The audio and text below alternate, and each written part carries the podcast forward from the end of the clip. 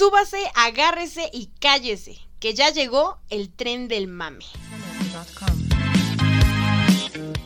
El podcast donde dos personas que al igual que tú intentarán evadir la realidad a través de temas de cultura pop.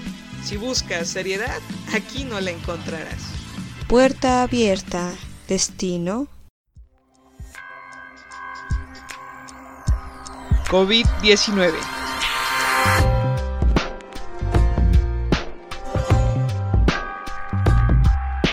Una pandemia más.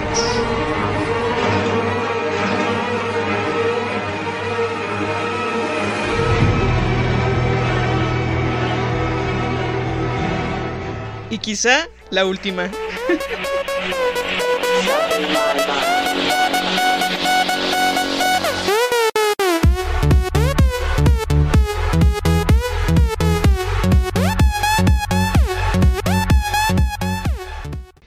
Estás escuchando el tren del mame podcast. Hola amigos.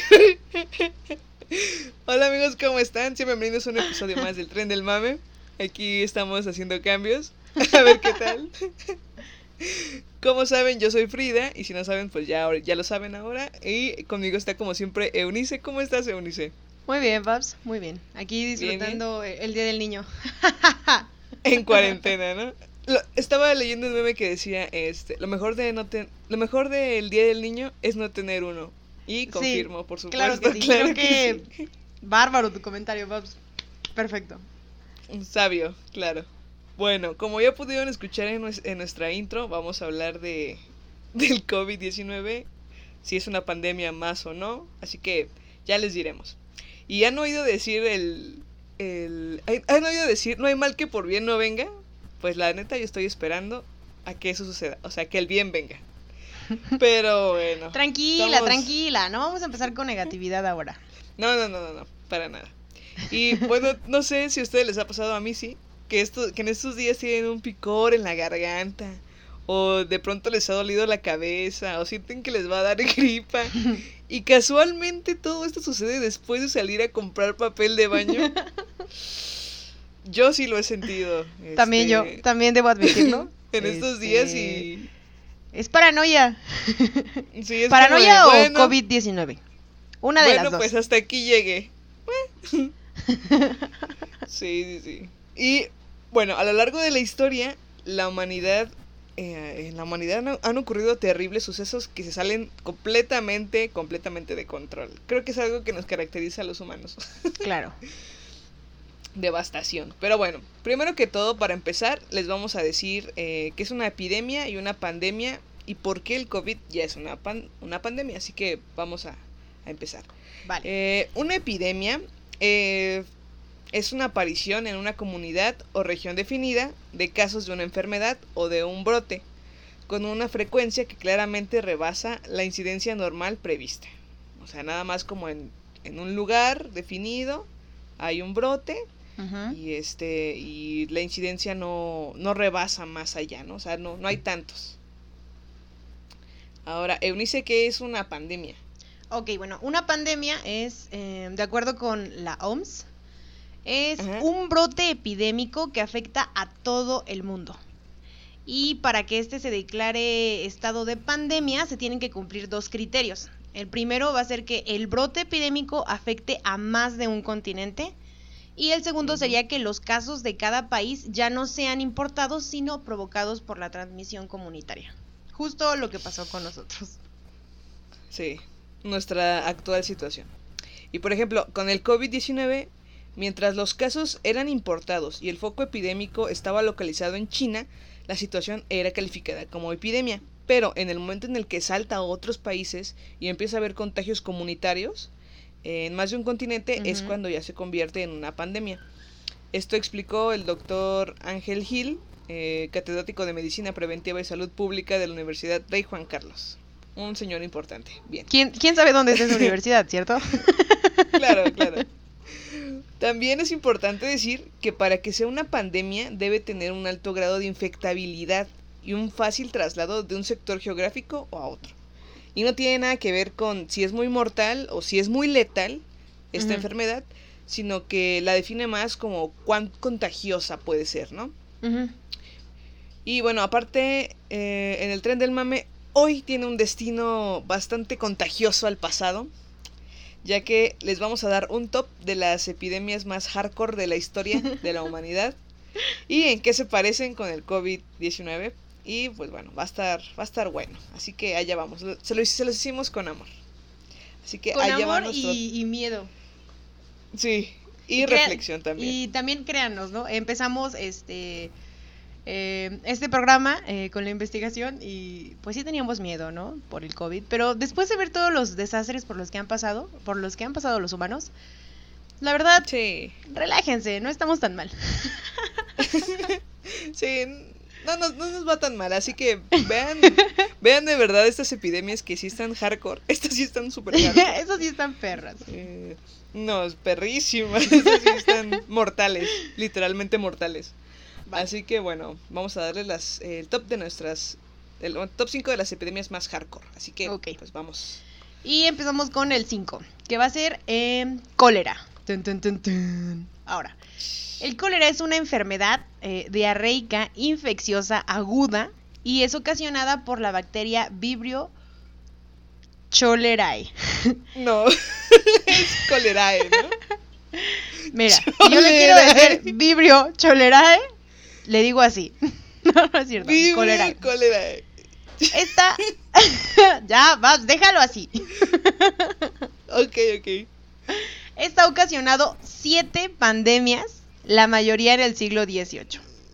Miren, desde que 19. empiezas a escuchar eso, Dice yo 19. desde ahí, este, Oye, Eunice, ¿qué pasó? dice siglo, dice siglo XIX.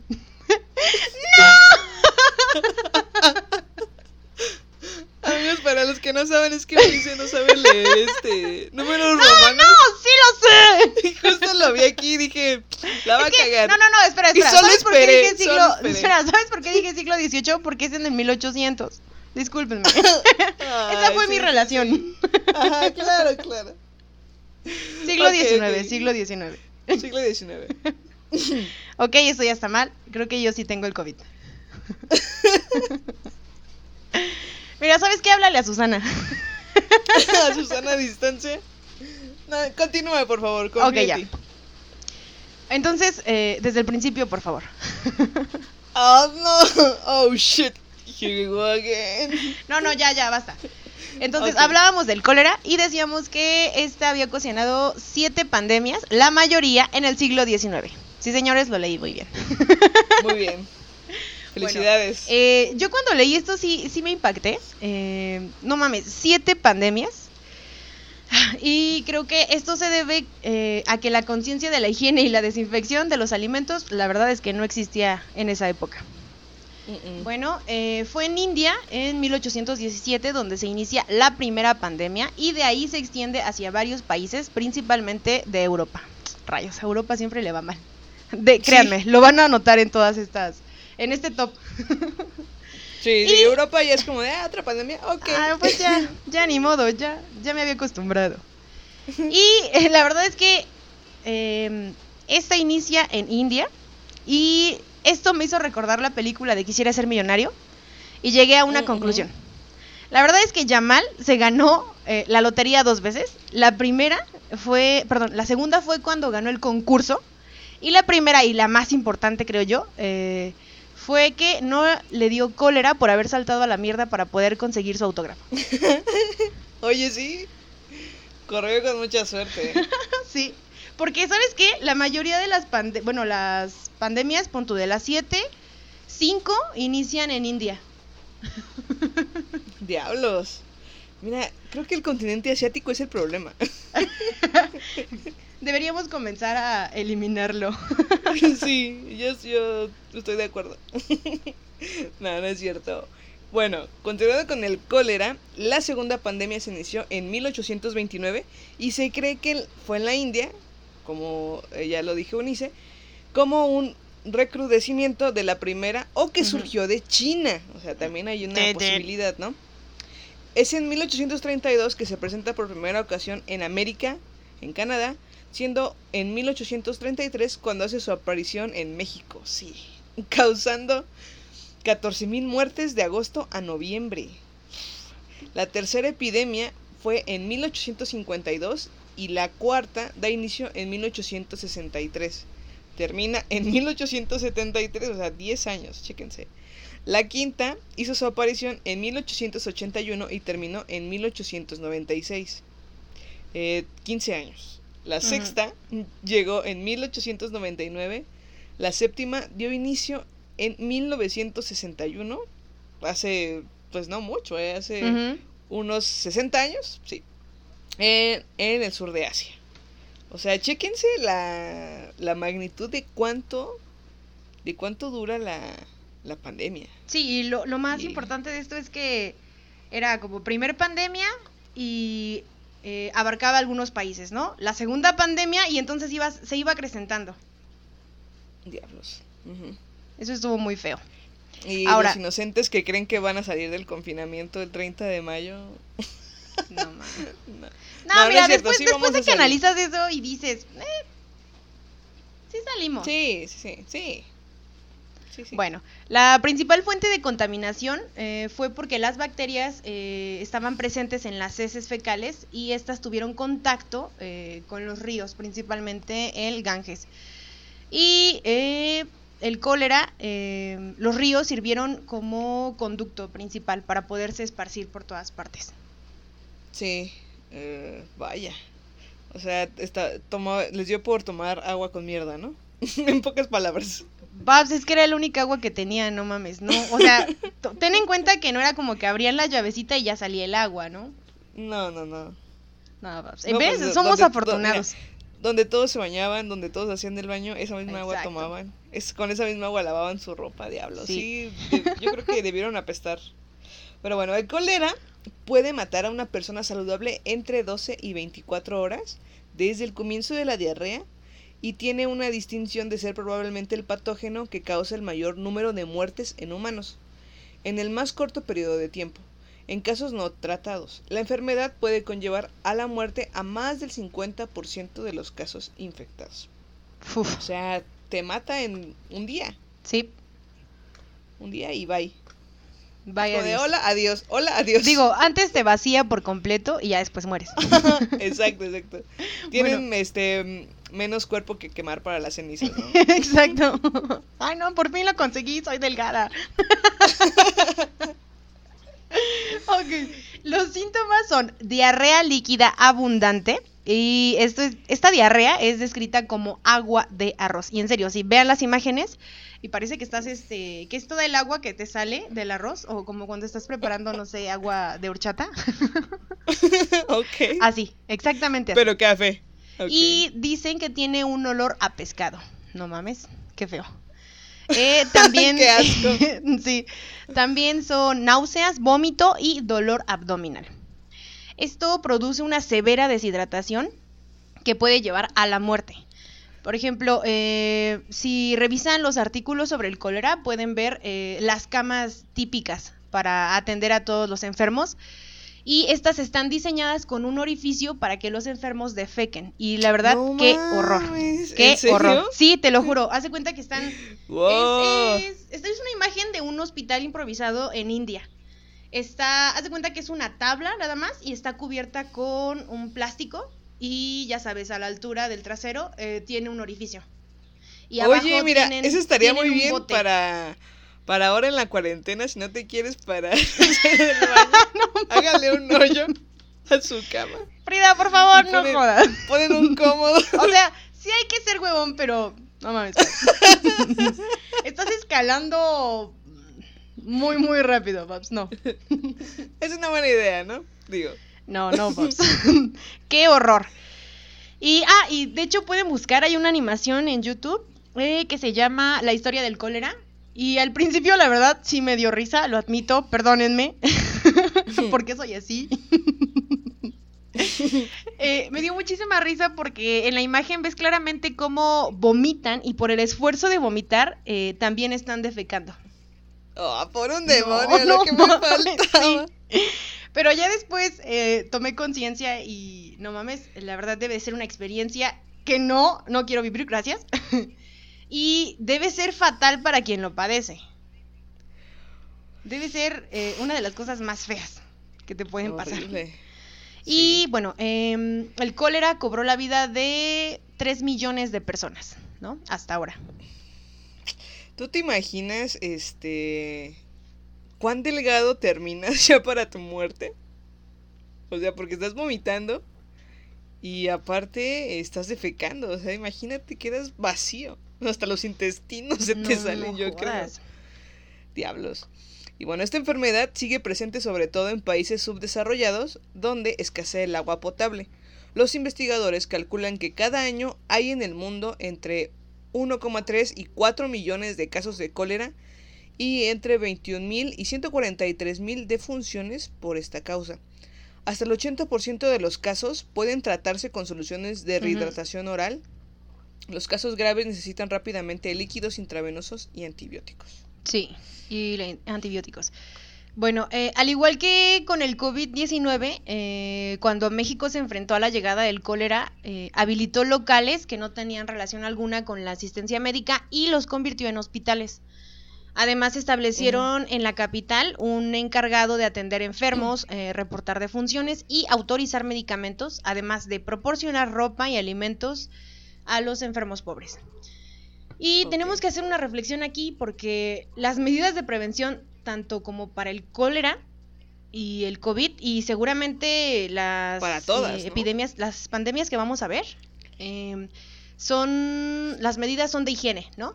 Y es triste, ¿no? Porque es algo que siempre debería estar presente. O sea, siempre te tendrías que lavar las manos antes de entrar al baño, después de entrar al baño, antes de comer, después de comer. Y... Lavar tus alimentos. Y te das cuenta cómo las personas este, no, no estamos habituadas a tener ese, ese nivel de limpieza. Sí, sí, sí, sí, sí. Y bueno, ahora con lo que pasó con el COVID, bueno, que tienen varias teorías y todo, pero se, se, originó de un eh, mercado de Wuhan en el que venden comida. Pues obviamente no se, se siguieron las medidas sanitarias, ¿no? No, claro no o sea, aquí estaba leyendo que el mercado es clandestino. Bueno, venden algunos animales clandestinamente ahí. Entonces dije, no, pues, pues sí, era, era de esperarse que ocurriría algo. Estaba viendo un meme hace rato que decía, este, no estaríamos eh, en cuarentena si alguien no se hubiera si alguien se hubiera hecho una quesadilla en vez en lugar de estarse tragando un murciélago. sí. sí. Y es como de Sí, también he visto ¿qué, eso. ¿Qué trabajo te, te cuesta hacerte una quesadilla en vez de comerte un murciélago? Sí, Paps, es que creo que no las conocen, Paps. Habría que mandarles un queso Oaxaca para allá. y unas tortillas. y unas tortillas, sí. Ay, pero bueno. Ya, terminamos con el cólera. Vamos con el número 4 que es la peste negra o peste bubónica. Esta estuvo en el periodo de 1346 al 1353, que es siglo XIV. ¿Ya vieron cómo se dice? oye, oye, tranquila, tranquila, ya, ya, nos quedó claro. Está bien, Paps. ok, del 541 al 543 eh, fue la primera pandemia documentada y esta fue la plaga de Justiniano. Eh, le pusieron así por eh, un emperador romano. Esta se originó en Etiopía hasta Egipto y se propagó por el Mediterráneo al resto de Europa. Causó una mortalidad de aproximadamente unos 4 millones de personas. así estuvo. vean cómo va todo avanzando y al, final les vamos a decir al día de hoy eh, cuántas defunciones tenemos nosotros. Nada más para que se den este cuenta de en qué lugar estamos con el COVID. Sí, sí, sí, de verdad que sí, está... Estamos muy, muy pequeñitos ante esto todavía. Y bueno, eh, la del siglo XIV, bueno, esta, la que dijo Eunice fue la primera pandemia que hubo de la peste negra, que es muy, muy antigua. Y esta del siglo XIV, de 1346 a 1353, tiene eh, algunas teorías de, de origen, ¿no? Según ellos los doctores de esa época decían que ocurría por una descomposición de materia orgánica. Y es por eso que algunos de los doctores eh, de esa época de la peste negra, no sé si han visto que traían la unas eh, máscaras. Que tienen un unas máscaras, enorme. Máscaras que parecían como picos de aves. Y estas las rellenaban de artículos aromáticos. y paja. La paja era como un filtro. Entonces, las máscaras eran diseñadas para protegerlos del aire podrido. Algunas de las sustancias aromáticas incluían ámbar gris, hojas de menta, estoraque, mirra, laudano, pétalos de rosa, alcanfor y clavo de olor y un poco de marihuana también. Bueno, eso no, pero hubiera estado chido. pero pues yo creo que no les faltó mucho porque yo creo que con todas las hierbas que tenían ahí. Paz, hasta crees, yo creo que tenían algo más potente que la marihuana, ¿eh? pues yo creo que sí, ¿eh? No lo Pero ve, ve, todas las hierbas que tiene, ya ni siquiera distingues el olor de qué, de qué estás oliendo, ¿no? Pero bueno. Y entonces en el pico, pues ponían la paja y todas estas hierbas. Eh, también decían que, en esa época decían que pudo haber sido por aparición de eclipses y alineación de planetas, ya saben. Muy esotérico. Y otra teoría que tenían era que la falla, había una falla geológica en Italia por un terremoto que, hubo y decían que liberaba gases del infierno. Otra teoría que tenían en esa época era que... Creo que es, la más seria que van a escuchar, ¿eh? De todas. Era que se transmitía por mirarse a los ojos. y este, otra teoría que sigue estando vigente, ¿eh? sí, de hecho. Es que la iglesia decía que era un castigo de Dios por sus pecados. Y déjenme decirles que a la fecha, respecto al COVID, he escuchado este tipo de comentarios un montón de veces. Mira, desde que vi, desde que vi el video de este señor caminando por las playas, creo que era de Veracruz, diciendo, mire, no, a mí no me da miedo el COVID, porque mire, si me toca, pues me toca, ¿no? O sea, ya Diosito sabe. Y mi cara de. sí, pero, o sea, tú te puedes morir, pero y los que ya contagiaste, Exacto. ¿por qué no entienden? Ay, Pero bueno, ahora volviendo un poco, volviendo un poco con los médicos de la peste negra, que te, ellos y otras personas de esta época tenían estas teorías. Aparte de la máscara, no sé si me han visto que utilizaban un bastón de madera. Y esto era para ayudar con el examen de los pacientes sin tener que tocarlos. O sea, solo los picaban con el palo, así como levantaban sus brazos, sus piernas, como, está vivo. este, y para no tocarlos, además de ser utilizado como herramienta para el arrepentimiento de pecados. Muchos creían que la peste era un castigo de Dios y pedían ser golpeados como parte de su arrepentimiento. O sea, era como de, güey, ya me voy a morir, golpéame para que, pueda entrar al cielo o al paraíso. Me, sonó a sadomasoquismo. Pues justo así era, porque en esa época, esto lo, lo vi, había dos dos personas que afrontaron la peste de diferentes ah, formas, ¿no? Unos que dijeron, ya, nos vamos a morir. Sí, y se entregaban al sexo, al alcohol, a las drogas, al desenfreno total. Y otros que decían, no, es nuestra culpa, y se flagelaban, ¿no? Ese, se llamaban los flagelantes. Mm, fíjate que también cuando vimos, este, cuando vimos eso sí fue como de, mm, no sé quién se está entregando más a la lujuria, sí ¿Los que están teniendo relaciones sexuales o esos que se están flagelando? No lo sé, Rick. Mm, bueno, los dos digamos que se estaban flagelando de diferentes maneras. Sí. Terminaron bien flagelados, pero bueno. Seguramente, no lo dudes. no, no lo dudo. Y bueno, de, todas estas teorías de, de, que fue los gases del infierno, la transmisión por mirarse los ojos, lo que decía la iglesia, este, la de la descomposición orgánica, para mí la que es válida es la de los gases del infierno. Yo si hubiera vivido en la Edad Media hubiera creído plenamente en los gases del infierno. Este, tú, Eunice, ¿a qué grupo de teoría perteneces? Güey, Babs, no, creo que estás equivocada. Creo que la, la mejor, la más confiable es mirarse a los ojos directamente. Y, por más de un minuto, ¿no? Si, si lo haces menos de un minuto, entonces ya no te pasa nada. Estaría increíble, ¿no? Que estuvieras jugando en la época medieval. Te distrajeras un poco y entonces fuera más de un minuto y ya valiste verga. Usar parches en los ojos en vez de cubrebocas o máscaras. Sí. Ok. Soy Barbaciega el pirata. ok. Pero, eh, la verdadera razón es que la peste negra fue una epidemia de peste bubónica y porque es de peste bubónica es porque el término bubones se utiliza para referirse a los ganglios linfáticos inflamados en las ingles y también le salían en las axilas. Una enfermedad causada por la bacteria Yersinia pestis, que circula entre roedores salvajes en sitios donde viven en gran número y densidad. y bueno, estas áreas se llamaban este focos de peste Ajá. o reservas de peste. Y cuando los roedores que viven en hábitats humanas, este, normalmente que eran ratas negras, se infectan, la transmiten. Y otro dato importante es que la epidemia se propagó eh, a distancias considerables gracias a las pulgas de las ratas que estaban alojadas en los barcos. Las ratas morían de peste, pero sus pulgas sobrevivían y buscaban nuevos huéspedes. Claro, hay que sobrevivir en este mundo. Pues claro. Eh, a, diferencia, a diferencia de las pulgas eh, de los humanos, las de las ratas están adaptadas para viajar con ellas. Eh, pronto infectan la ropa de las personas que ingresan a los hogares afectados y se trasladan con ellas a otras casas o localidades. Vaya.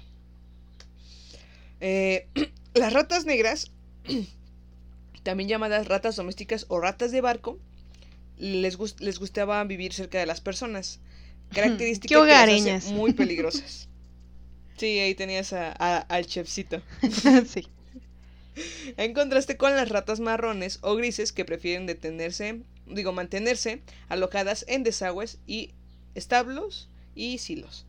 Normalmente la peste tarda entre 10 y 14 días en matar a la mayoría de los roedores de una colonia contaminada, dificultando a las numerosas pulgas hacinadas en los restantes animales ya moribundos encontrar nuevos huéspedes. Tras uno o tres días de ayuno, las pulgas hambrientas se dirigen a las personas. O sea, ¡No ya, ya, las pulgas ya habían contagiado, a bueno, mordían a las ratas, las mataban y como ya no tenían dónde irse, pero había un montón, un chingo de pulgas y las ratas muertas, pues ya eran como de, ok, ya me aguanté unos tres días de ayuno, ya no he comido nada, no he sido parásito de nadie, buscaré a alguien más y las personas... y como las personas eran las más cercanas, bueno. Sí. Hay que aprovechar. Así mm, Desde el lugar de la mordedura, las bacterias eh, se trasladan hacia un nódulo, un nódulo linfático, un ganglio, que consecuentemente se hincha, formando lo que Frida ya decía que es un bubón, eh, un forúnculo, y es doloroso. Frecuentemente estos bubones son visibles en las ingles, en los muslos, las axilas y el cuello. Qué horror, no manches. Sí me imaginé abriendo los bracitos así porque me duele todo. El periodo, el periodo de incubación en humanos es de 3 a 5 días antes de que eh, sientan los primeros síntomas y otros 3 a 5 antes de que la víctima muera. Qué rápido. Lo cual sucede en el 80% de los casos. Por lo tanto, desde la introducción de la peste entre las ratas que viven en una comunidad humana, pasan alrededor de unos 23 días antes de que muera la primera persona. Tun, súper rápido te, lleva. O sea, nada más te contagias, te empiezan a salir los bubones y esperas cinco días más y ya. No, no hay más. no, pues ahora, ahora entiendes por qué se entregaban a la flagelación. Que diga, perdón, al desenfreno. bueno, a la flagelación también. bueno, los síntomas eran fiebre, los abultamientos, eh, dolores de cabeza, náuseas y escalofríos. ¿no? Entonces, cada vez que salgan por el papel y sientan fiebre y dolores de cabeza, entonces ya deberían pensar si es el coronavirus o es la peste negra. Diablos. Sí, yo sí, sí me he asustado esos días porque es como de, ok, me duele la garganta poquito, pero si no he salido, ¿qué está pasando? Sí, tu mente paranoica, ¿no? Seguramente cuando me levanté en la mañana y abrí la ventana. tranquilo! ¿Te imaginas qué va a pasar cuando salgamos ya y todavía continúa esto? Sí, se, va, a poner. Este, puede dos, ¿no? Que estés más paranoico, puedes estar más paranoico, o que digas, pues ya. Pues ya, ya ni modo. O sea, más relax, ¿no? O sea, que, que sea lo que Diosito quiera. Acostumbrado, exacto. Y bueno, la peste negra tiene dos variantes. La peste septicémica, que es cuando ocurre eh, que el agente infeccioso pasa a la sangre y produce grandes manchas negras en la piel, por eso se le llama peste negra, porque causaba necrosis en la piel. Eh, después está la otra variante que es la peste neumónica o pulmonar. Es cuando la bacteria llega a los pulmones del enfermo. Y este, algo que decían era que en, en, ese, en esa época era como de bubas y manchas, signo de muerte inmediata, así. Y estas variantes eh, eran mortales casi en el 100% de los casos. O sea, si ya tenías, ya olvídalo. Ya, ya. Ya te- no, bien. pero oye, es que no es eso, ¿no? Ya te vas a morir. Sí, ya, no hay nada que Déjalo podamos ir, hacer, hermano. ya. sí, ya. Tú decides. Cava, o te, o te flagelas o fornicas. ¿Cuál de las dos? Me O encanta, ¿no? flagelas de esta manera o flagelas de esta otra. Exacto. Eh, bueno, ahora se, se preguntarán cómo es que esta peste negra llegó a Europa. Eh, se sabe que la peste bubónica se originó en China. ¡Oh, sorpresa! Espera, ¿Dónde se siento que ya había escuchado esto antes. Pero no no logro, no logro decir en dónde. Identificar dónde sí, ya sé. sí. Donde se cobró la vida de millones de personas. De ahí pasó a Asia Central. Güey, y China sigue siendo uno de los países más poblados. ¿Qué pedo? Sí, que es. No, o sea. ¿Quién sabe, eh? No sé qué diablos. Oye, no me había puesto a pensar en eso.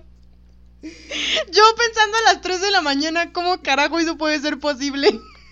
No mames. No, sí están. No están mames. poderosos allá, eh. ¡Qué genes! ¡Qué fertilidad! Sí, sí, sí, sí. Ahí seguro no deben tener de esos problemas de no puedo embarazarme o no puedo tener. No, ahí todos. Sí, güey, no mames. Este, bueno, se originó Güey, en China. güey, la Virgen cobró- María era china. No necesitó a nadie. ya, ya, perdón. Pero, ok. Entonces se originó en China, como siempre. Bueno, como en la mayoría de los casos, donde se cobró la vida de millones de personas. Y de ahí pasó a Asia Central, dominada por los mongoles. A través del flujo comercial de la ruta de la seda, llegaría a Europa. El primer lugar afectado fue la ciudad comercial de Cafa, en la península de Crimea. La población estaba asediada por el ejército mongol de la Horda de Oro, y algunos de los soldados de las tropas asiáticas ya venían enfermos. Se dice que lanzaron sobre las murallas trozos de cuerpos de víctimas de la peste con sus catapultas para infectar a los sitiados. No mames. Los comerciantes. ganar, ganar, ganar. Tal vez cuando la Ajá, conquiste, eh, Guerra. todos tengan la lánzale peste negra y cuando entremos también la obtengamos, pero no importa. En la Sí, historia estará escrito que yo gané. Venganza. Exacto. Si no es mío, de nadie será. Así es. sí. Este, los comerciantes genoveses, en cuanto se desató la epidemia en las calles de la ciudad, huyeron en sus barcos llenos de ratas, llevando la bacteria a Constantinopla. Es como de, huyo, huyo de la enfermedad, pero me llevo a las ratas Mm. que, que están enfermas. Ok. Eh, después a Alejandría hasta llegar a Sicilia. Cuando llegaron a Génova ya se conocía que traían la peste y no les dejaron eh, entrar. Así que pusieron rumbo a los puertos del sur de Francia. Un puerto muy importante era Marsella. Y a los de la corona de Aragón. Y desde esos lugares ya nadie pudo frenar su extensión por el resto de Europa. Países, únicos países que se salvaron fue eh, Islandia y Finlandia, que no se contagiaron. Y así es como, después de toda esta pandemia, murió el 40% de la población europea. No Algo así como unos 75 millones en París. En 75 millones en total. Y decían que en París se enterraban, eh, o sea, la vida era como de, ok, empieza un nuevo día, ¿qué hay que hacer hoy? Ah, vamos a tener que Enterrar a 500 personas. personas. Sí. Eso hacían, era algo habitual, ¿no? Lo normal para ellos. No. Y bueno, y sabrán que la medicina en ese entonces pues no consiguió hacer, absolutamente nada. Algunos de sus remedios eran utilizar sangría, este, sapos y sanguijuelas para reducir los bubones. Claramente, pues no encontraban una explicación a este hecho. Y muchos médicos fueron infectados al atender a sus pacientes, justo como lo que está pasando. Y se tomó como una medida aislar a los pacientes infectados durante un periodo de 40 días. Eh, ¿De dónde proviene el término de cuarentena? Que ahorita ya, ahí viene. ya no podría llamarse cuarentena porque ya llevamos bastante. Y Sí. Hasta entonces, eh, cuando consideraban que ya no eran peligrosos, eh, no entraban en contacto eh, con él.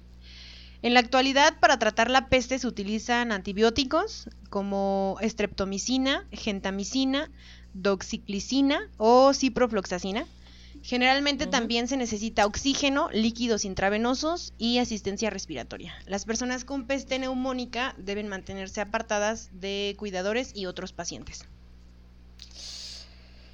Y, ah, bueno, a ver, ¿a, qué se parece eh, la peste negra con el COVID-19? Aquí hay algunas similitudes. Eh, la del siglo XIV también comenzó en China, un clásico. El periodo de cuarentena como medida sanitaria es otra cosa en la que se parece. Y bueno, la fiebre como síntoma, pero ya saben. Eh, como muchas, ¿no? Y otra similitud es que la gente sigue creyendo en cada cosa. y eso que ya no estamos en la Edad Media, de verdad. Y bien dijo un entendido de las profundidades del mar, Patricio Estrella, tenemos tecnología.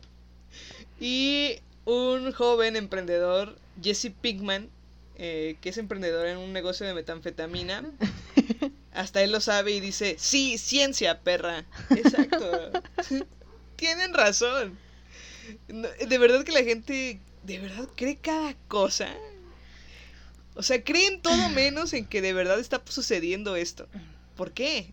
Yo no entiendo. No lo sé, por tradición, yo creo, ¿no? Eh, les, deberíamos llamar los medievos o los medievales. Así les diremos, Babs. bueno, la siguiente, bueno, en el número 3 tenemos a la gripe española. Em, tuvo lugar entre los años 1918 y 1919. Ya este, para 1920 el virus se había esparcido eh, y la tasa, la tasa de mortalidad, perdón, era del 10 al 20%. Eh, los síntomas eran, como ya lo vimos en las demás, fiebre elevada, eh, dolor de oídos, cansancio corporal, diarreas y vómitos, dificultades para respirar y también hemorragias nasales. La verdad es que eh, no se sabe de dónde se originó. Hay muchísimas teorías de que fue en Francia, de que fue en China y también en Estados Unidos. Al parecer... yo, yo le apostaría a China. fue como de, no, me estaban haciendo la, estaban reuniendo toda la investigación y fue como de, bueno, y no estaba China, ¿eh? No, pues mira, es que está Francia, está Estados Unidos. No, güey, pon a China. No, pero no tenemos pruebas. Pero yo sé lo que te digo, pon a China. Tú pónselo. Tú ponlo, ya sabes, la costumbre. Ay, perdón. no, la, teoría más aceptada es eh, que inició o se originó en Estados Unidos. Pero ah, hasta el día de hoy no se sabe Simplemente la gripe apareció. Comenzó a propagarse a finales de la Primera eh, Guerra Mundial y su primera aparición, eh, se cree, fue en Europa, en un campamento francés eh, llamado Taples. Este era el mayor campamento británico y cada mes recibía cerca de 100.000 soldados que pasaban por él para entrenarse antes de partir al frente y a su vez eh, 20.000 enfermos y heridos se conglomeraban en este lugar para ser atendidos, ¿no? O sea que... Un gran foco de infección ahí. Ajá, tenían que. Se le llama gripe española no porque se haya originado en este país, sino porque en los demás países implicados en la guerra estaban bajo una especie de censura militar, por lo que ocultaron eh, que estaba pasando esta pandemia sin embargo, fue en España donde la libertad de prensa hizo que se publicaran muchísimos artículos donde se reportaban eh, los casos de gripe, lo que hacía que pareciera que era España el único país que estaba afectado. Ok. También estaba leyendo que España pues era neutral, ¿no? Entonces, pues, él, él, seguía con su vida normal. Sí. España seguía igual, pero con esta pandemia los demás estaban como de, güey, la guerra y no puedes hacer esto. Y España, pues como estaba normal, pues tenía que, publicar todo lo que estaba sucediendo. Y parecía que, que eran los únicos, ¿no? Infectados. Esta eh, pandemia, esta epidemia, cobró la vida de 50 a 100 millones de personas la mayoría de las víctimas fueron jóvenes adultos, al contrario de otras epidemias de gripe, donde son los niños y adultos mayores los más afectados.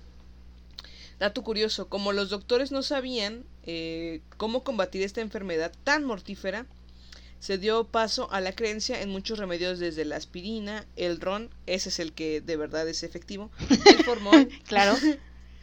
Los periódicos eh, también publicaron fórmulas milagrosas que decían que curaban la gripe. El 26 de octubre, un periódico francés escribió sobre una fórmula de, de 15 a 20 ingredientes llamado la larga vida. Las farmacias se vieron abarrotadas con decenas de personas. No sé si funcionaba, pero este seguramente se hicieron ricos.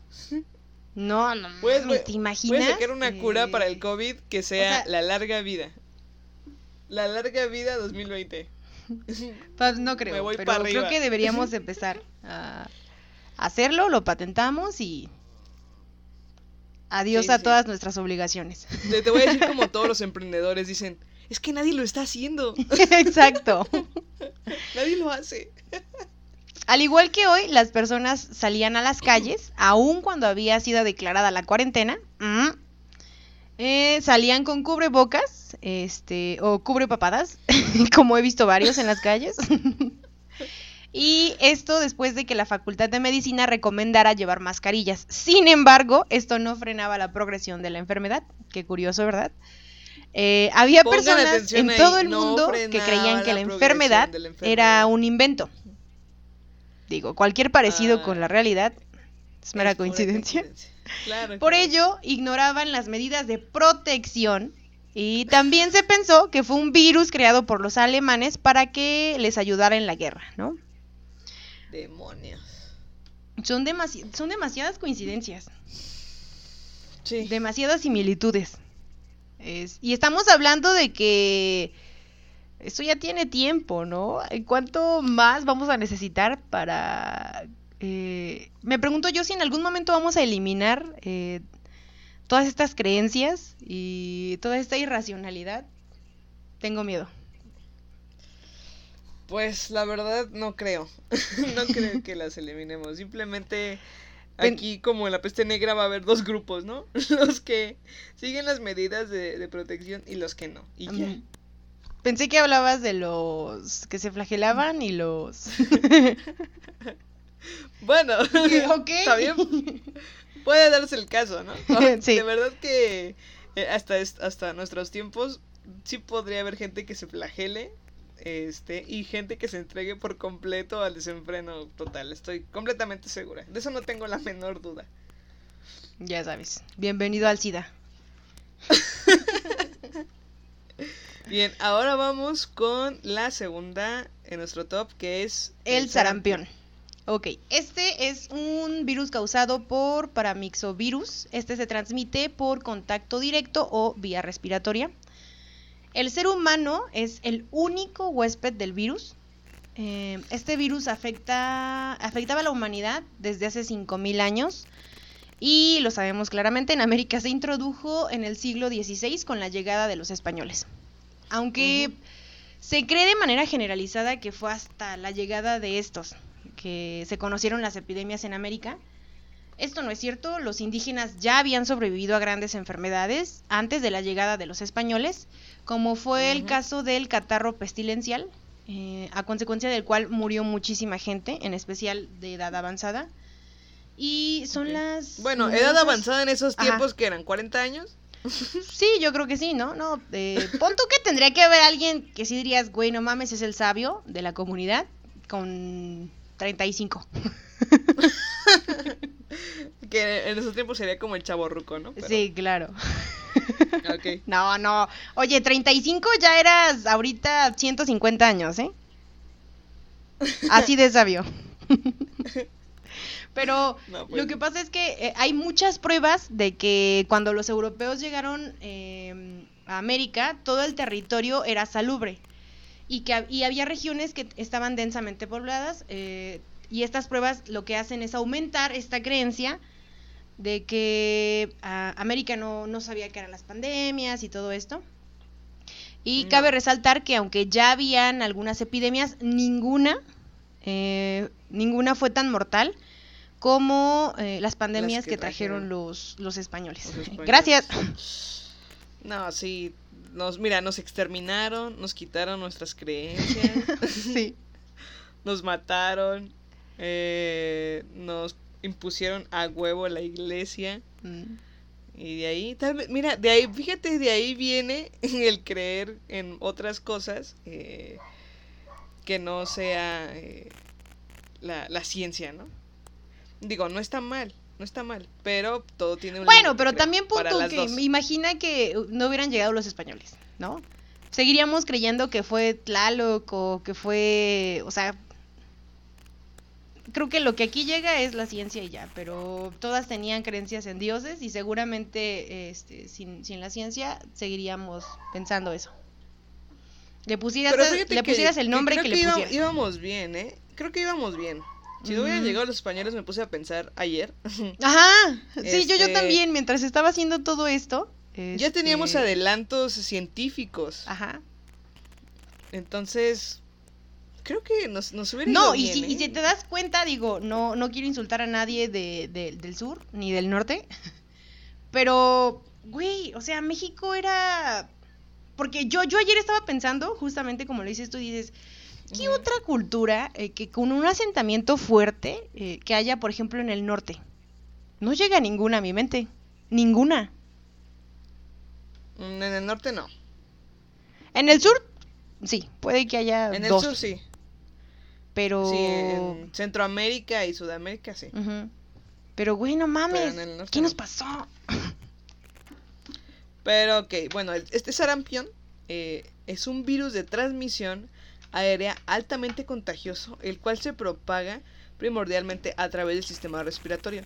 Este virus es transmitido en secreciones respiratorias y puede ser pasado de persona a persona vía por las gotitas de saliva que contienen partículas del virus, como las producidas por un paciente con tos.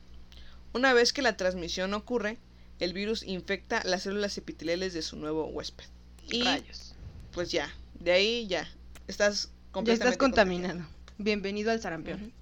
Bienvenido al sarampión. los síntomas son bueno, el primer síntoma es la fiebre, que comienza de unos 10 a 12 días después de la exposición al virus y dura entre 3 o 4 días. En la fase inicial se pueden presentar eh, síntomas como catarro, ojos llorosos, eh, ay me estoy asustando, ojos llorosos y rojos, este, tos, pequeñas manchas blancas en la cara interna de las mejillas, y al cabo de varios días aparecen lesiones en la piel, generalmente en el rostro y en la parte superior del cuello, que se extienden en unos tres días, acabando por afectar las manos y los pies. El exantema dura de 5 a 6 días y luego se desvanece. Eh, la mayoría de las muertes se deben a complicaciones que son más frecuentes en niños de 5 años y adultos de más de 20 años, así que me estaría preocupando ahí. Entre las que destacan em, ceguera, encefalitis, diarrea grave, que puede provocar, ya sabemos, deshidratación, infecciones de oído e infecciones respiratorias. O sea, fíjate, esto es combinado de combinado de cólera, peste. sí, lo que quieras, aquí hay. Sí, o sea, hay de todo. O sea, aparte de que tenías diarrea grave, ¿no? Ajá. Porque la cólera, pues nada, te preocupas por la diarrea y lo que vomitas, ¿no? Pero aquí diarrea grave, ceguera, encefalitis. Podías, desarrollar ceguera, encefalitis. Estaba cabrón, ¿eh? No, sí estaba muy hardcore. Eh, pues ya es la segunda de nuestro top, así que. Ya, esto, se está descontrolando. Sí, se está saliendo mucho de control. La vacuna se introdujo en 1963 y desde entonces su utilización se aumentó progresivamente a nivel mundial. El sarampión ha cobrado la vida de más de 200 millones de personas a nivel mundial y sigue siendo una de las principales causas de muertes en niños pequeños, a pesar de que exista una vacuna segura y eficaz. No mames, ¿qué, pedo? Se calcula que en el 2016 murieron 89.780 personas por esta causa. La mayoría de ellas eran menores de 5 años. Eh, en los países desarrollados donde prácticamente ya se había erradicado por completo el sarampión, tuvo una aparición eh, en 2019 con más de 30.000 casos. Esto se ha atribuido, ya saben, a las personas tan listas, sabias y, güey, no mames, que no han vacunado a sus hijos, los antivacunas, ya lo saben, otros, otros genios. no mames, deberían de hacer un club. Yo creo que pertenecen al mismo, ¿sabes? ¿De qué hablarán, güey? ¿De qué hablarán? A pesar de todas las recomendaciones eh, que se han hecho para que se vacunen, eh, no lo hacen. Ahora, el sarampión fue llamado por los aztecas Tepitón Zahuatl, que significa pequeña lepra. Mm, Tepitón Zahuatl. Ajá. Y bueno, las similitudes con el COVID, pues son Volvemos algunos de los a- síntomas, ajá. ¿no? Fiebre, catarro, tos y que se contagiaba por eh, gotas de saliva. Ahora vamos con la número uno. Que es la más hardcore de tambores, todas. Porque esta sí está bien hardcore. Esta está. Te daba y ya te estabas muriendo. O sea, ya. Y en cuanto te daba, ya olvídalo, hermano. Al hoyo. o sea, Sí, si querías hacer algo con tu vida, ya no, ya, al diablo. Ya. Oye. Ese es el momento. Ya. Esta es la viruela. La viruela era causada por el virus variola que surgió en las poblaciones humanas en torno al año 10.000 antes de Cristo. Durante varios siglos, sucesivas epidemias devastaron a la población. Era una enfermedad eh, tan letal que en algunas culturas antiguas estaba prohibido dar nombre a los niños hasta que contrajeran eh, la enfermedad y sobrevivieran a ella. Qué increíble, Oye, ¿no? no le O pongas sea, no- mira, no le pongas nombre, te vas a encariñar. No te eh, encariñes. ajá, este, haz que, pa- que pase la prueba de fuego, la prueba mortal. Ya, si la pasa, entonces ya, este, lo que quieras, Es tuyo. bautizo, Presentación. piensas ya a qué universidad va a entrar, no es cierto. Pero antes no, no, no te encariñes. sí. Su tasa de mortalidad llegó a ser de hasta un 30% de los pacientes, pacientes infectados. Eh, por la viruela, viruela han muerto 300 millones de personas. Millones. Eh, no tiene un origen definido ni un periodo de tiempo específico, igual pasa con el sarampión. Esta se propaga a través de gotículas de saliva al toser, estornudar. Con una de esas gotas eh, se desata toda una infección mortal. Diablos, sí, está súper hardcore. Ahorita la, la van a ver más.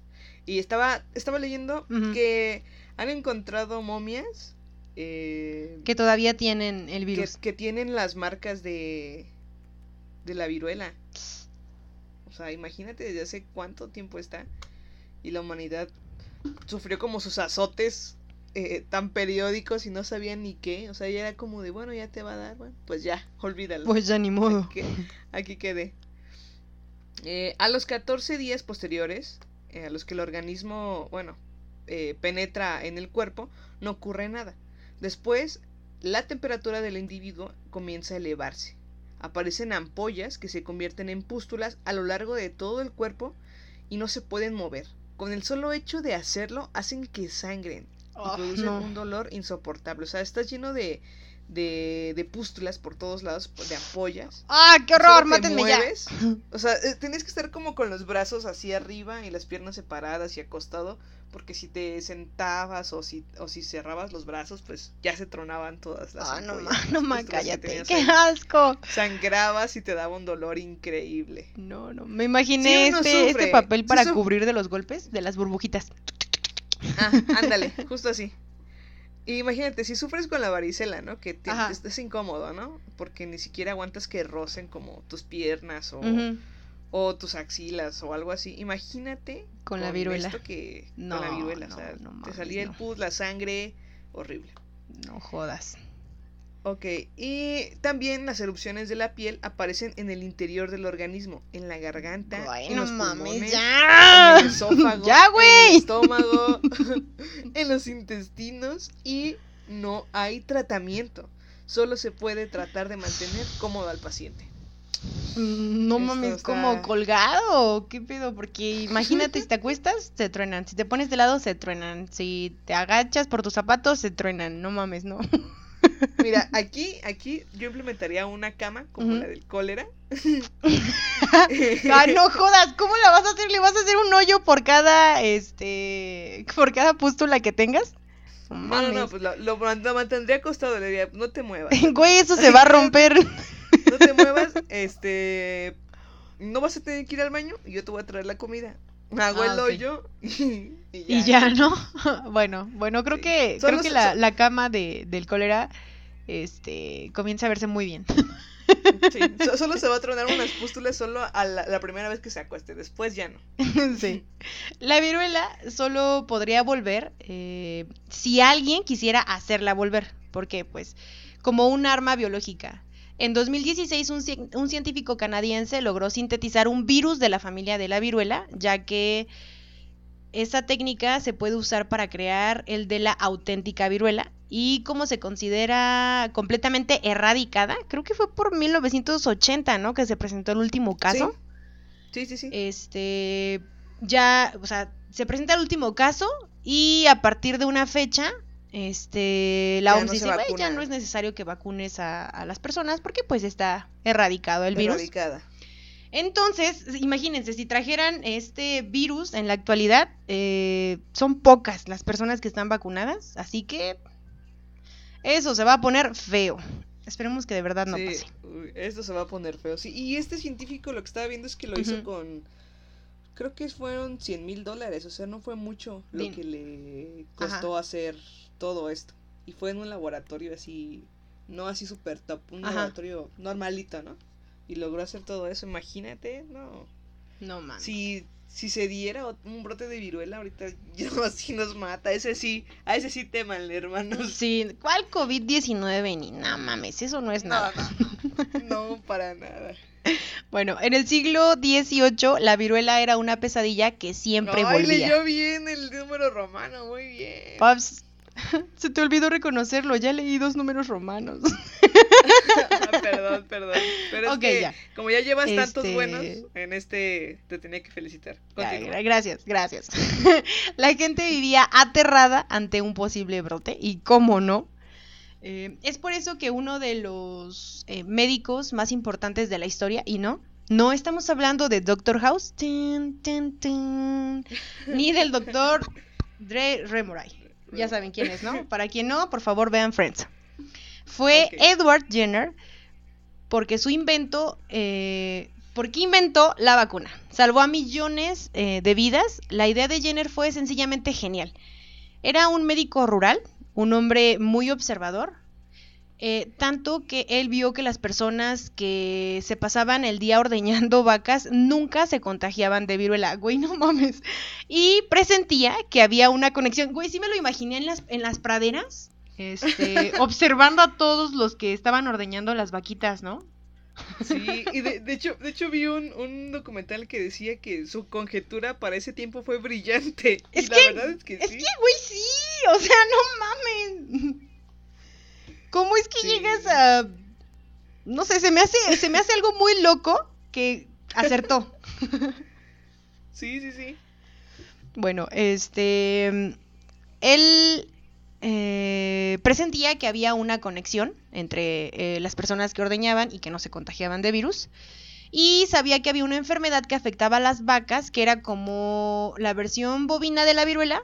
Y dedujo así, no mames, este hombre debería de ganarse un premio, que quizás aquella enfermedad podía proteger a los humanos de la viruela.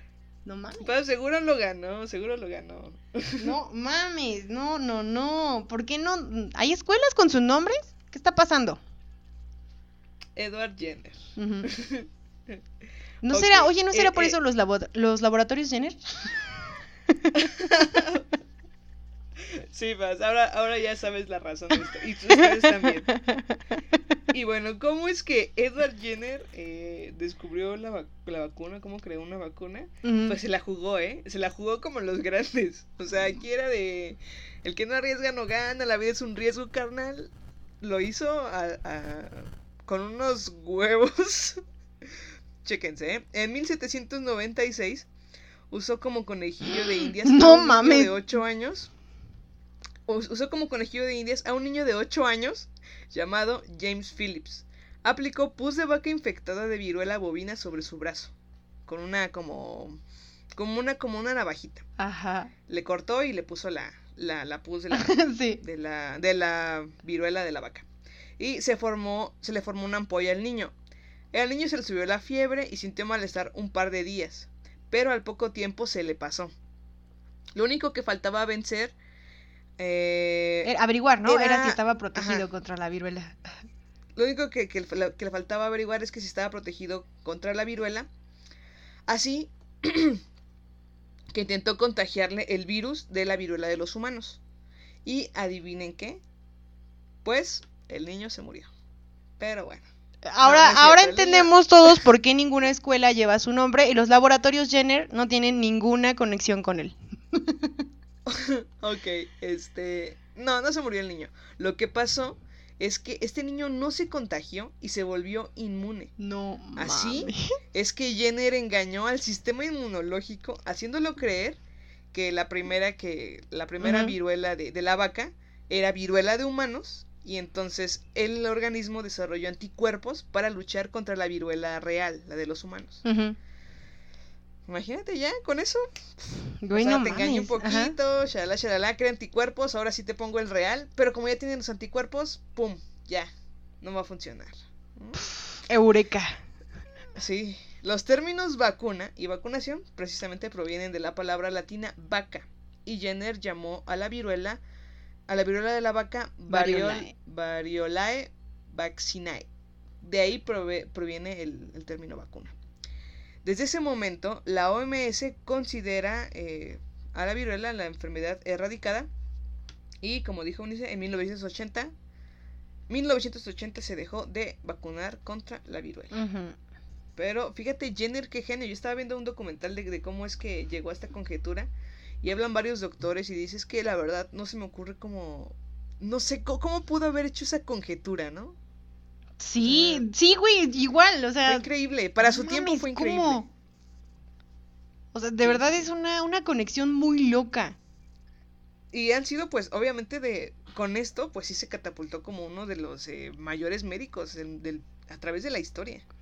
Sin él no tendríamos vacunas. ¿No crees? ¿Sabes lo que, me ima- lo que imagino ahora? ¿No crees que haya habido un paciente antes, algún familiar cercano, incluso él, que le haya pasado esto, que haya llevado este proceso, que se haya contagiado con la vaca y entonces que él después hubiese, bueno, eh, entrado en contacto con la viruela y él hubiese visto este que no le pasaba nada y entonces ya fue así?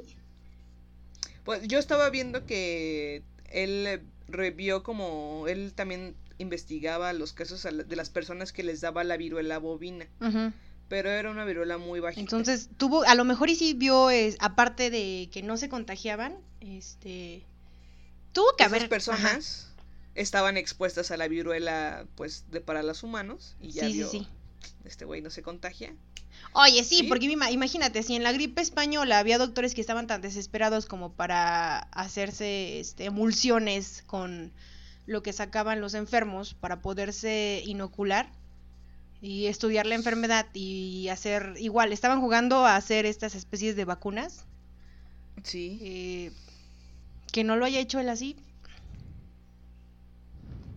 Sí, sí, sí, seguramente. Pero eh, de todos modos, aunque lo haya hecho así, me parece genial Sí. lo que hizo. O sea, es, es un genio. Y se la jugó, la Eh, verdad. Se la jugó, o sea, experimentó con un niño de 8 años, muy bien. Eso no suena bien, ¿sabes? Y el niño ya tenía nombre, así que sus papás ya estaban encariñados Sí, ya, ya él. se habían encariñado. Ahí es cuando dices, Jenner, güey, no mames, no. Agárrate un niño sin nombre. Sí, no, un más chiquito, ¿no? Ajá. ok, este... Ah, bueno, algún- algunas similitudes con el COVID y la viruela.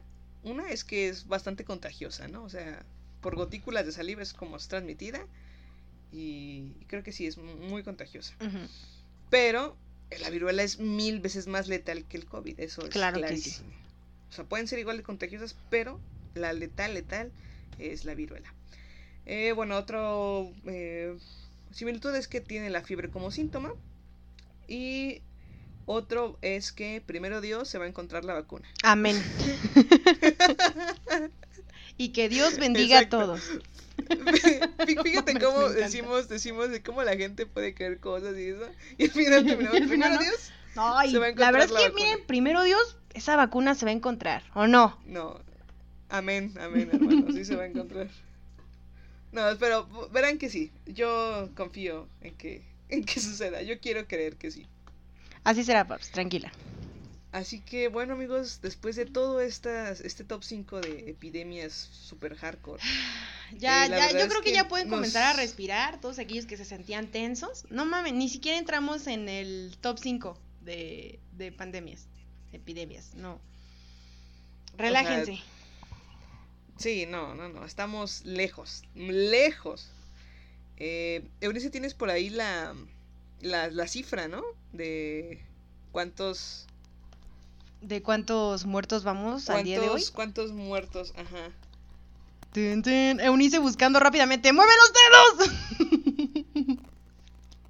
Ayer lo vimos y eran como 228 mil. Sí, ayer lo habíamos revisado. Mira, em, vamos a hacerlo. En México eh, tenemos 1.732 muertes eh, casos confirmados están en 17.799. Eh, y en el mundo, los casos confirmados son este, 3.25 millones de personas. Eh, las personas recuperadas son un millón de personas. Y las muertes solo son 231 mil. Entonces, no, pues no le llegamos. Empezamos con cuántas? Creo que un millón, dos millones, ¿no? No, tres millones con el cólera. Sí, 3 millones el cólera y es de las más bajitas. de, de, nuestro top, no. Eh, la viruela está en 300 millones. Sí. Y lo que, lo que estábamos viendo en, este, en esta gráfica es que de verdad hay un índice de recuperación bastante significativo, ¿eh? Yo pensaba que no, porque, bueno, te la pasas viendo las noticias y todo eso y dices, no mames, o sea, me va a dar, me voy a morir. Mucha gente como que piensa eso, ¿no? Es como si me da, me muero. Pero. Pero pues, la verdad, yo creo que no. No, o sea, puede ser que las personas eh, más eh, susceptibles con. Bueno, que ya estén inmunodeprimidas, que tengan alguna enfermedad, eh, es más probable que, que sí puedan morir. Pero el resto de la población la veo un poquito más complicado, ¿no? Yo tengo la esperanza de que de que sí haya bastantes recuperaciones y es lo que veo. La verdad es que es un dato esperanzador, amigos, de verdad. Claro. Y ya como conclusión de todo esto, amigos, después de, las epidemias y, de esto que les dijimos sobre el COVID, eh, miren, la humanidad a lo largo de la historia se ha enfrentado a diversas epidemias. Y aunque a veces haya pagado un precio muy, muy alto, siempre, siempre las ha superado. Sí, aparte, la, la mayoría de las personas, eh, de las muertes, se debió a la negación del problema, ¿no? La falta de comunicación que había entre los países, la falta de conocimientos con respecto al desarrollo de las enfermedades, ya sabemos, ¿no? Porque seguían creyendo que eran provocadas por castigo divino. Y podemos decir que tenemos de nuestro lado un avance importante en todos estos puntos. Y la verdad es que los seres humanos aprendemos lento, pero aprendemos, ¿no? Y mientras seamos conscientes de lo que implican estas enfermedades, seremos lo suficientemente inteligentes para situarnos del lado de la prevención. Y todos aquellos que no son conscientes como para quedarse en casa, obviamente hacemos referencia a las personas este, que no que no se quedan en casa o que salen perdón, de las personas que salen, pero que no es por una necesidad, ¿no? Como trabajar o algo así. Sino de las personas que salen y dicen, güey, no mames, no tengo que ir a la escuela, o en mi trabajo ya me corrieron, vamos a quedarnos aquí, vamos a hacer una fiesta. Vamos a hacer una fiesta, este, oye, vamos a ir a nadar a tal lugar. O sea, vi que tuvieron que cerrar varios, varios ríos. Sí, para que la gente no se conglomerara. Sí, porque, y, les, y ya que veían a la gente conglomerada ahí, iban las patrullas y les decían, no pueden estar aquí, váyanse. Y todavía se enojaban, era como de, ¿qué está pasando? Así de... Pero ok. No mames. Bueno, y si todas estas personas no pueden seguir de manera adecuada las recomendaciones, la verdad es que la lógica dice, o lo, mi conclusión es que quizá no merezcan vivir. No es cierto, es broma. Ajá, claro, es broma. No, en serio. Pero bueno, estoy algo, estoy de acuerdo contigo. Sí. Pero pero pero fíjate, bien dicen que el que no conoce la historia tiende a repetirla y a cagarla. Eso es lo que me llevo de verdad con este episodio. Así que arriba la esperanza, abuelita. Eh, cuídense mucho, por favor. Y sigan acompañados de Susana. por favor. no mames. Nos va a acompañar durante mucho tiempo todavía. Ah, y justo antes de despedirnos, eh, les tenemos eh, tres recomendaciones. Que son, son de libros de... relacionados con epidemias y pandemias para que vivan toda la experiencia COVID-19 al filo de la muerte. y sigan en este mood de pandemia, cuarentena, porque pues todavía nos queda nos queda un tiempo acá, ¿no? Eh, uno de los libros es Ensayo sobre la ceguera de José Saramago. Es una epidemia también de ceguera y ocurren bastante... Te das cuenta de cómo es la humanidad ante, ante eso. Está, está es muy, bueno. Sobre todo tiene, tiene una descripción que a mí de verdad me encanta. Ya es como por el final de... No, no, sí, como por el final del libro. es buenísima, de verdad. Yo cuando estaba leyendo esa escena juro que de verdad quise vomitar. Pero bueno, otro libro este, es La peste de Albert Camus y Clara eh, soy leyenda de Richard Matheson. Exacto. Los que no quieran leer, pues pueden ver la película. No, no es cierto, no manches. Tienen muchísimo tiempo como para leer. Oye, oye, bueno, ya, ya decidirán, ¿no? Si, ok, está bien. O, si se, se chutan la película, también. no, sí me dieron ganas de este verla ahora, ¿eh? no mames, voy a llorar. ¿Por qué? Pobre abuelito, mata a su perro.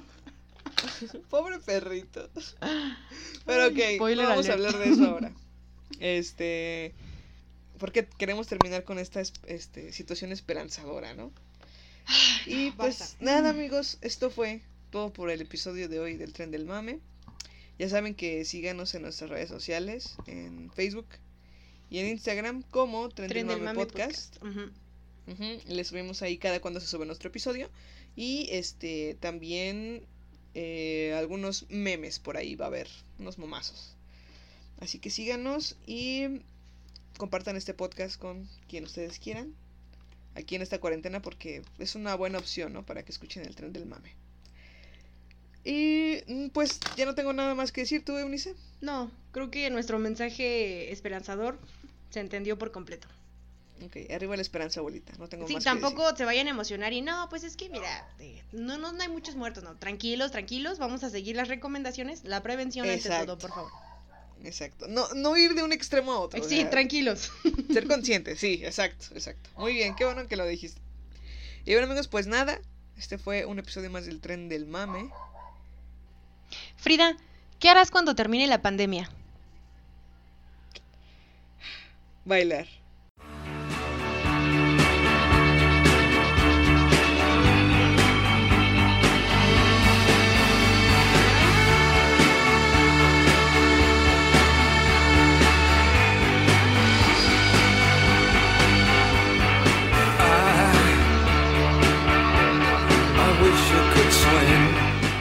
El tren del mame ha llegado a su terminal. Recuerden que no nos hacemos responsables de ningún spoiler.